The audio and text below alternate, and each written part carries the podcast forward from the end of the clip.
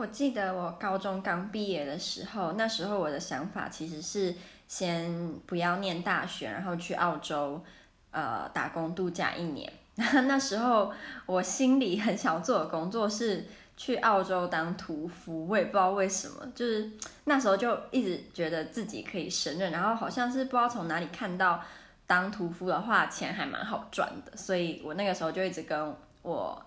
前男友说我要就是去澳洲当屠夫，然后他后来就是会一直用这件事情来就是亏我说，呃。大家都说西方女生多独立多独立，但他身边从来没有女生会跟他说，就是他想要自己跑去国外就是当屠夫的，所以他后来都会拿这件事情来笑我。但我现在还是会蛮想要，就是去澳洲或纽西兰或者是英国，就是打工度假一年，